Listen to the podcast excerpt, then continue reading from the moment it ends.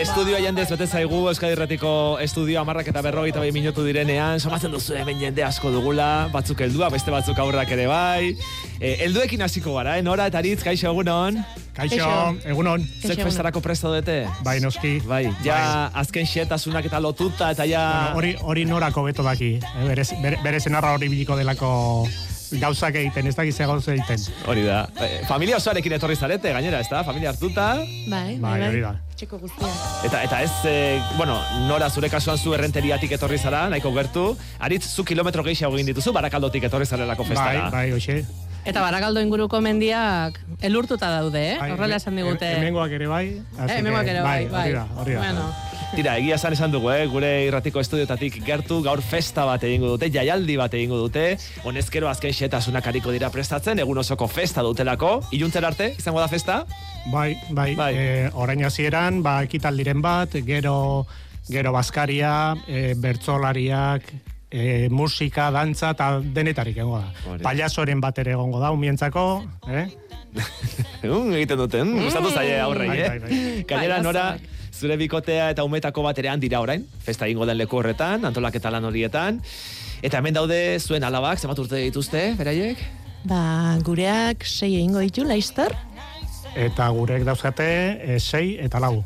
Hori da. Bueno, oraindik ez dugu aipatu ze festa den, Ainara. Ze Bai. hemen ari gara festa gora eta festa gera, baina esan beharko dugu ze festari buruz Bai, ari nahi garen, zen ezta? festa egingo dute gaur, amaika terdietan e, hasiko dute festa hori, miramonen, hemen EITB-ko goitzatik oso gertu, esan duzun bezala Gipuzkoako Zientzia eta Teknologia Parkean, duela sortzi urte sortu zen adingabe transexualen familien elkartea edo nahi zen, sortzi familiak bultzatuta hasi zuten ibilbidea, eta gaur egun irureun dira, irureun familia hoien artean, noraren eta aritzen familiak, eta esan dute, eh, ekitaldiz betetako eguna izango dutela, elkarrekin egoteko, guraso eta aurrekin harremana estutzeko, kide berriei ongi etorria emateko, bueno, guzti horretarako eta festarako aprobetxatuko dute.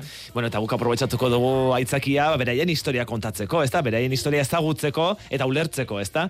E, Nora eta Aritz ez zuen alabaekin etorri zarete gaur aipatu dugun bezala, txikiak dira oraindik. E, kontatuko diguzue beraien historia, Nora? Bi hitzetan bada ere historia luzea, baina bi hitzetan laburbildu badezakezue behintzat. Ba, bueno, gure historia hasi zen, gure alabak lau urteren bueltan zeuzkanean, eta seginen konturatzen, ba, jolas guztietan, eta e, beti nahi izaten zuela, nesken pertsonaia hartu. Ba, igual, e, aitatxo zen Hulk, eta bera zen Iron Man, neska. Iron Man, neska. Bai. edo aitatxo zen Olaf, eta bera zen Ana, edo Elsa, eta horrek arreta deitzen zigun.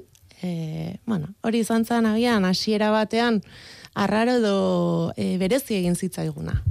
Pero, bueno. Eta Aritz, eh, zuen etxean nola konturatu zineten?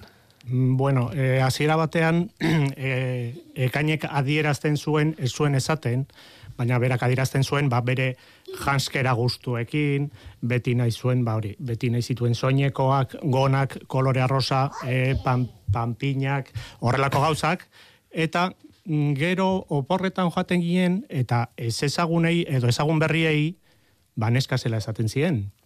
Orduan ja konturatu ginen, baina eh, hor hor- hor- hortik gerora hasi zen ja guri ere esaten ba neska zela. Mm?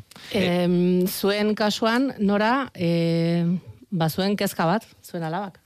Bai, e, bueno, gu, hasi ginen, ba, ba, bueno, ez, e, ba, berak batzutan esaten zigun eskazala eta guk, ba, bai maitia, zuk nahezuna e, izateko aukera daukazu, baino ez genion e, agian behar bezalako harretarik eskaintzen, edo ez genekien. Ez ginen e, konturatzen, ba, bueno, gaiak ze e, garrantzia zeukan beretzako.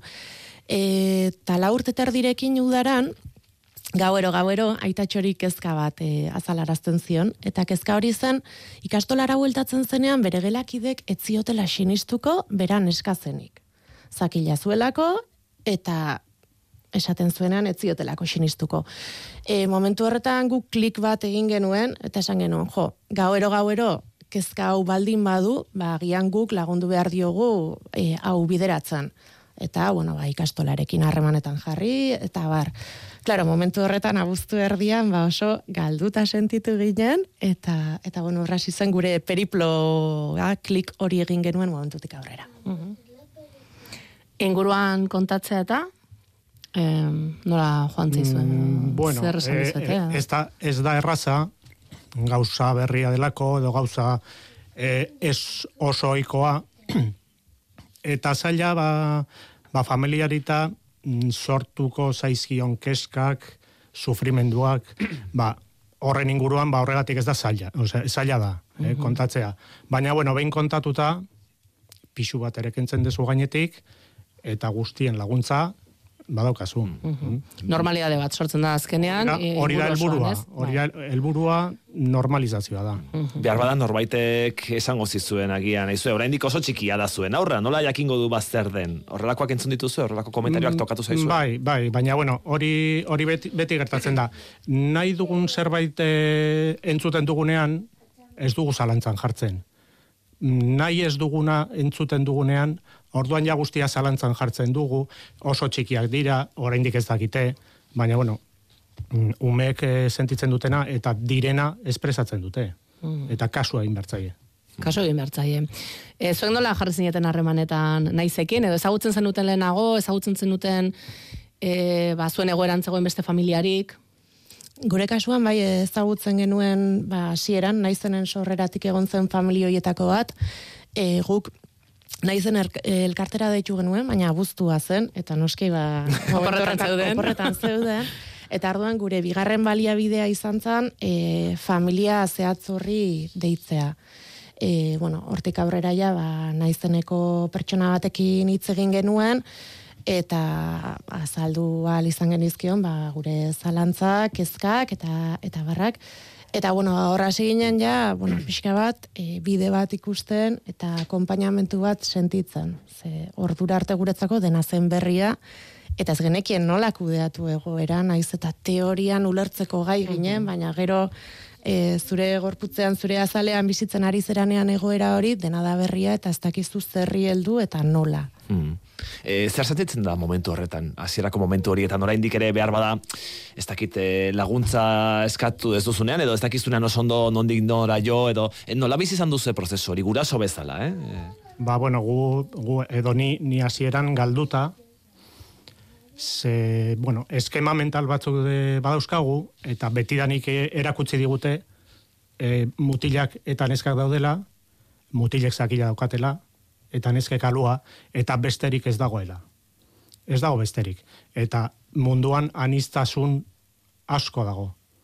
Eta, claro, eskema mental loiek e, albo batera bota, eta gauza berriak ezagutu, eta nola kudeatu ikasi. Eta horretarako, pues, hasieran galdutan, galduta gauza berriak dira. Guretzako gauza berriak. askotan ematen dituzu, eman behar izaten dituzu oraindik ere azalpenak jendeari. Bai, Bai, noski. bai, Bai, bai, bai. Bai, azkenean bain eta berriro e, kontatu behar izaten dugun zerbait da, edo azaldu beharreko zerbait, ze, ze jendeak, bueno, kostaiten zaio eta eta normala da, ze bizitza guztian zehar gauza bat esan digute. Eta halako batean gauza e, txuri edo beltz horretatik mm, ateratzen dan hori, ba, ba, bueno, ez, ezberdina da, eta esplikatu egin behar duzu behin eta berriro. Gero, zuk egindako galderari, e, aurreko galderari erantzunez ere, egia da, hasiera batean ez dakizula zer egin, ez dakizula nora jo, e, ulertzen duzu pediatrak ez duela jakingo, edo azkenean ez dala osasun kontu bat, eta ez daukazu nora jo, ez dakizu, e, udaletxeak ez dauka baliabiderik, e, ez dakit, E, pixka nola egituratu, ez, gertatzen ari den hori, e, modu formal batean ere zer egin behar den, ez? Hori da, eta azkenean e, naizenek bai, ba, bueno, ez, e, bide lagun izate horretan, nire behintzat asko lagundu zian, ba, nire buruan gauzak pixkat ordenean jartzen, ikusten ze pauso eman behar genituen, eta momentuan ez ziren pauso haundiak egia esan, baina nola egin akompainamentu hori, nola eskaini arreta aurrari, eta, eta nola izan bide lagun, pues bere beharrak asetuz, ez? Mhm. Em, erakunde publikoen aldetik, bueno, oraintxe esan diguzu, ez? Askotan ez dela jakiten nora jo. E horre aritzek hasieran zion, bueno, e, hau beti gertatu izan da, baina orain jartzen zaio bereziki harreta ez da. Irutzen zaizu zerbaitetan aldatzen ari direla, azkartzen ari direla, edo nola ikusten duzu kontu hori. Mm, orain, karo, asuntua gero eta argitarago ateratzen ari da, gero eta familia gehiago ematen dute pausoa, aurrera pauso hori, e, baina ez jakintasuna oso ondia da. Gizartean, e, erakundeetan eta leku guztietan ez jakintasuna oso handia da. Normala iruditzen zait, baina bueno, gure lana ere izan beharko da, ba, ume hauen realitatea, ba, jendeak ezagutzea. Mm? E, zenbat garen, zenbat ez garen, ba, ba bueno, e, atxolarik igual ez dio, asuntua da, bagarela. Bagarela, eta erakundeetan ere, nik uste mm, pixkanaka gero eta gehiago ari direla pausoak ematen, baina bueno, oraindik, oraindik Bide luzea ikusten duzu. Oso luzea, da, oso luzea da baiteko, oso luzea. Eta bide horretan, eh, Espainiako Kongresuak translegea onartu du, translegea diturikoa, zer eruditzen zaizue? E, adingabe transexualen kasuan, abantailak ekarriko ditu, atzera pausuak, ze asko hitz egiten da, bai, e, bueno, emezortzi urtetik gorako jendeari, zenolako abantailak ekarriko dizkion, e, genero autodeterminazioa eta bar, eta bar, baina zer gertatzen da adin txikikoekin? Horien kasuan? Mm, ba, e, kasu honetan, adibidez, atzera pauso bat egon da, ze lehen amabi urtetik beherakoek e, registro zebilean sexu aipamena aldatu zezaketen oraingo translege berri honekin hori ezinezkoa da. Amabi urtetik beherakoek ezin dute zer egin. E, eta horretaz aparte, e, sortu den giroa, sortu den eztabaida, nik translege honen honen bidea oso oso urrundik jarraitu dut, e, oso jarrera atzerakoiak, jarrera homofoboak, eta anistazunaren kontrako jarrera asko ikusi ditu dalako. Eta horrek horrek niri min ematen dit. E, eta horregatik, ez dut, ez dut gertutik e, jarraitu, mm, ez dudalako nahi izan. Zura ikusten duzu nora? Nik interesaz jarraitu dut, e, uste dut e, despatologizazioa, bueno, e, munduko sasunaerakundeak ja bada urte batzuk, e, transexualidadea despatologizatu zuela, terminologia meintzat, e, iruditzen zait oso importantea dela, e, e, hori kontutan hartzea eta hori kontemplatzea lege berri honetan, baino egia da amabi urtetik beherako aurren kasuan, aurretan eraben kasuan, atzera pauso argia dela, ez? E, orain arte egon dira sententziak, ba, zortzi bederatzi urterekin erregistroan aldaketa onartu dutenak lege berria martxan jartzen denean, amabi urtetik berakoek, printzipioz ez daukate eskatzeko aukerarik ere. e, beraz, atzera pauso ikaragarria da. Gure alaben kasuan, lau bost urte dauzkatenetik, e, alaba esan nahi dut, e, ea bai, alaba duzu, eh? e, bai. kontemplatuta dago nola ere e, informazio hori e, za, geleitu da dila, e, ikastolan herrian e, leku guztietan neska dira, danon begietara, eta hala ere, beraien deneian, ama bi urteak betetzen ez dituzten bitartian, ez da hori agertuko, eta ez dute aldatzeko aukerarik ere izango. Kezkatzen zaituzte, e, zuen aurren e, etorkizunak. Orain aurrak dira, ez? Gero bai, dituzte, ba, pasako duten era... Bai, bueno, bai. edoz, edozein guraso, edozein guraso esala.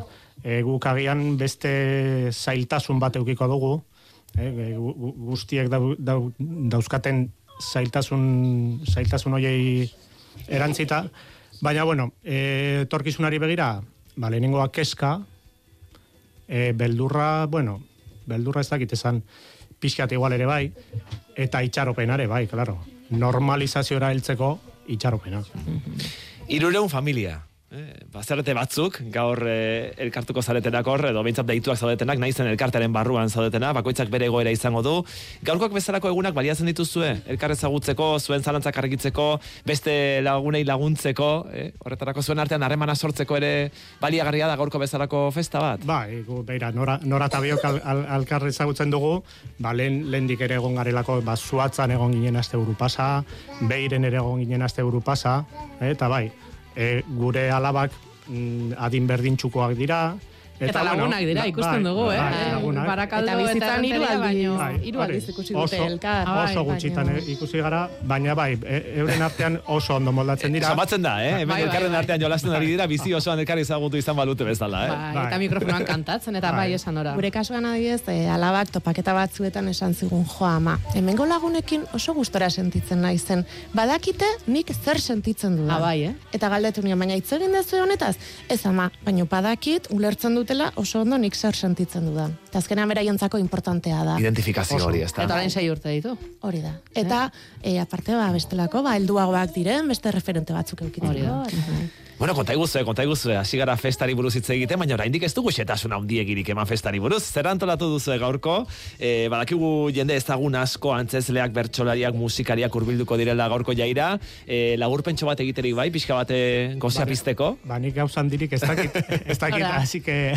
Bueno, nik ere ez pentsa, eh? Ez, bueno, badak egongo direla, Itziber Garmendia eta Jon Plaza Bola egongo direla, ez? Aurkezten, Maialen Lujami hori izango da bertxotan, beste bertsolari lagun batekin, musikariak ere bai izango dira, e, Jogurina Boroba etorriko Bai. da, Bai, eh? Bai. kai etxaniz. Etxaniz, Eta? bai. Kai etxaniz. Kai etxaniz ere Bai. bai, bueno, festa izango da. Eta kamiseta berriak aurkeztuko Ah, dituzte, Bai, bai. elkartekoek, eh? Kamiseta berriak ikusi dituzue edo ez? Ez, Sudadera jantzia dara mazu, baina hau ez da berria. Hau ez da berria. Hau da aurreko, aurreko denboraldikoa. E, ni galdera nahi nien bukatzeko, zer esango lieken, ba hori ez, aluarekin ja- jaio diren mutikoen gurasoei, edo zakilarekin jaio diren nesken gurasoei, eta zakit oraindikan ba, zalantzaz ikusten dutenei, edo urratsa ematen ez dutenei, edo zer esango zeniek? eh? Bueno, ba, hasieran agian mm, gogorra dela, gauza berriak direla, baina, bueno, hemen gaudelago ere bai, ba, e, zalantzak, e, keskak eta aldugun guztia argitzeko, eta argitzerik ez badukagu, ba, behintzat e, lagun, lagun egoteko, e, euren ondoan egoteko. Eh? Nora? Nik esango nieke e, importanteena beraien seme alabak ondo bizitzea, ondo errespetatuak izatea eta eta ikusiak izatea oso oso importantea dela. E, bidea, bueno, pues gora beratxua dela, baino ederra gurasotasuna beti dela zaila eta eta bueno, ba zailtasun hau ezpada besteren bat egongo dela bidean, baina baina bueno, ba, ba zaintzeko beraien buruak, izateko beraien seme-alaben bide lagun eta eta dena ondo ateratzen dela. Adingabe transexualen familien elkartea da naizen eta gaur bere urteroko festa handi hori egingo du amaika terrietan hemendik ordu erdi barru gutxi gora bera hasiko da Miramonen Donostiako Miramoneko zientziaren museoan ondo ondo ondo pasa eta disfrutatu iluntzer arte eta nork daki agian beranduago arte ere bai eh. Eskerrik asko. ondo izan Ondo.